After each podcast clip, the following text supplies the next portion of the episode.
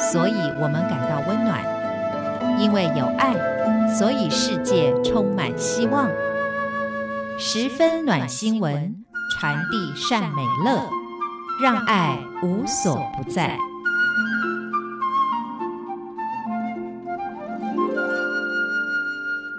各位亲爱的听众朋友，您好，欢迎您再一次的收听《十分暖新闻》，我是李正淳。我们今天要跟大家分享的是一位魏海莲护理师的故事。他是在一九二五年出生于俄国，那他的父母为了躲避当时共产政权，所以举家逃往加拿大。他们全家都是基督教门诺会的敬虔信徒。他在一九五七年。接受了门诺会海外救济会的差派，来到台湾的花莲基督教门诺医院服务。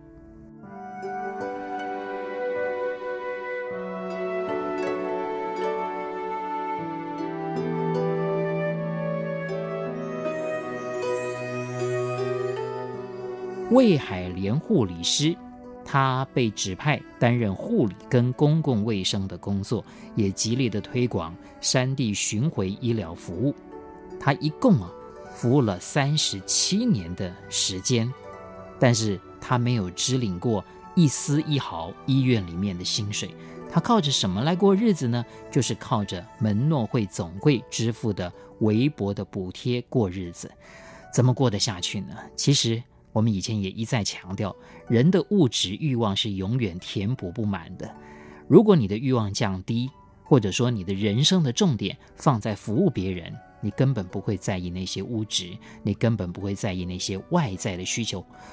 那当时一九五七年来到台湾的时候啊，台湾的交通非常不方便，要到东部一趟，可能比现在出国还难。那么，但是每一天呢，几乎啊，这个魏海莲护理师呢，他都需要从花莲市区医院门诺医院在花莲，他都要到花莲县南端的玉里镇。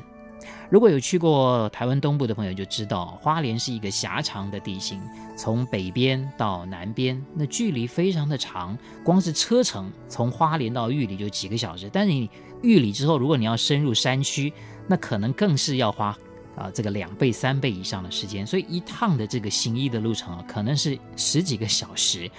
而且还不只是说啊，天气好的时候呢，不管是刮风下雨、大热天呢，魏海莲护理师啊，每天清晨六点钟就起来，然后准时就搭火车到玉里镇的各这个原住民部落去，经常忙到连午饭都忘了吃。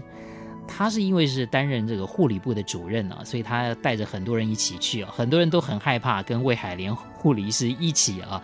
这个去做这些服务的工作，因为他往往呢。都不会想到有没有吃饭啊，或者天气怎么样，都没有想到自己啊，所以跟他一起出勤啊是非常辛苦的事情。那有一位这个曾经跟魏海莲护理师一起服务过的一位台湾本地的这个服务的朋友啊，回想起啊当时的情景，他觉得有有一件事情，他一直到现在他都觉得是非常难以这个忘怀，甚至于说呢，他觉得是不敢置信的。就是有一天呢，这个魏海莲护理师呢，带着他的这个同事啊，到一个这个原住民，也就是一个山区啊，去从事家庭访问。那个家庭的房子越早期嘛，其实是非常简陋，就是一个茅草盖顶、铁皮搭建的。还没踏进门口呢，就从外面就已经闻到了非常这个浓的这个尿骚味，还混着这个酒味。就是因为那名这个原住民的朋友呢，瘫卧在床，还有几个孩子也没有人照顾，就坐在地上，那脸上呢挂着这个鼻涕，眼角呢沾满了眼屎，地上呢啊有很多都没有清洗的碗盘啦，甚至还有一些这个屎尿的这个这个痕迹，所以你就知道这个家庭是缺乏的人家的照顾跟关怀的，而且甚至讲起来可能也没有能力来照顾自己了。那当时我们这位台湾的这个朋友呢，正在想，就说怎么样要跨过那些地上的那些脏乱啊，来去照顾这个卧病在床的原住民朋友的时候，没想到这魏海莲护理师啊，一个箭步就向前，马上就抱起在地上哭泣的孩子，又亲又吻，完全没有嫌弃这孩子他身上可能有一些脏乱，甚至可能有一些病菌。那我们这位台湾的这护理师啊，当时就觉得他没有办法想象，一个跟台湾是非亲非故的国外来的朋友，怎么会对于我们台湾的同胞有这么样的一种大爱呢？产生了一个问号：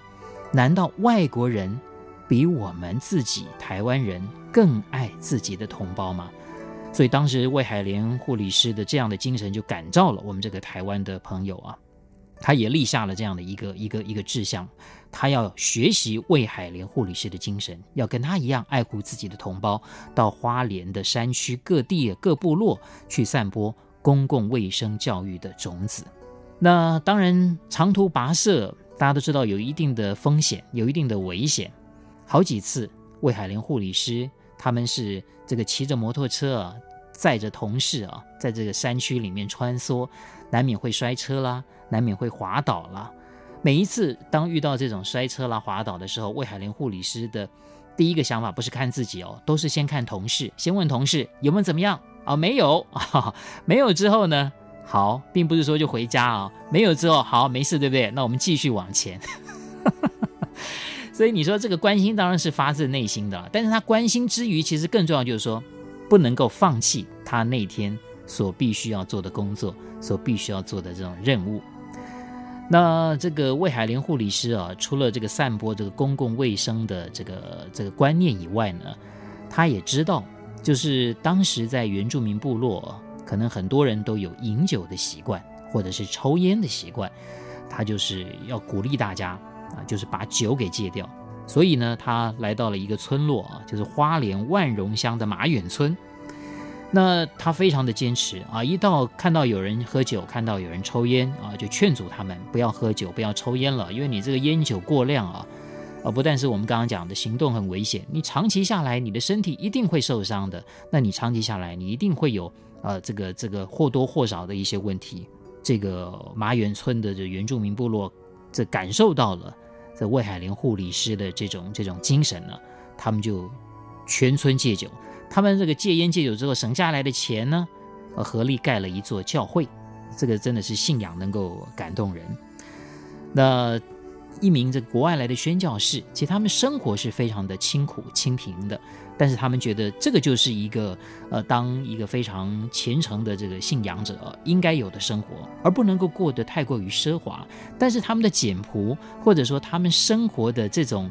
呃，要求啊，实在是低的让我们是无法想象。何以见得呢？就是魏海莲护理师，当他这个服务的这个时间呢，已经相当长了，年纪也很大了，大概到了七十岁的时候呢，就是要回到加拿大，要去养老，要去定居的时候呢，他就决定要把他平常所用的东西呢，他觉得不要浪费，要送给别人。结果他也很好意啊，就就送给他的这好同事、好朋友们。就没有想到这些同事朋友拿到以后啊，几乎没有人会想要。为什么？因为那些东西其实，在我们一般台湾人的这个使用习惯里面，都觉得是应该可以丢掉的了。比方说，电风扇其实都已经非常老旧，用的快吹不动了，或者是吹起来是摇摇晃晃的，声音噪音也非常的大。那床单呢，是当时啊，呃，美国来援助的时候都会有那个面粉嘛，用美元的面粉袋改做的这个床单。您说啊，这过了几十年，台湾人的这个经济生活条件也逐渐进步了，还有谁会愿意用这个美元面粉袋改做的这个床单呢？这个魏海莲护理师呢，回到了加拿大啊，后来到了二零零三年的时候呢，他就安息主怀，享年七十八岁。现在如果大家去花莲门诺医院呢，在门口有一个水池，就被命名为叫做海莲池。那这个海莲池就是为了纪念魏海莲护理师的。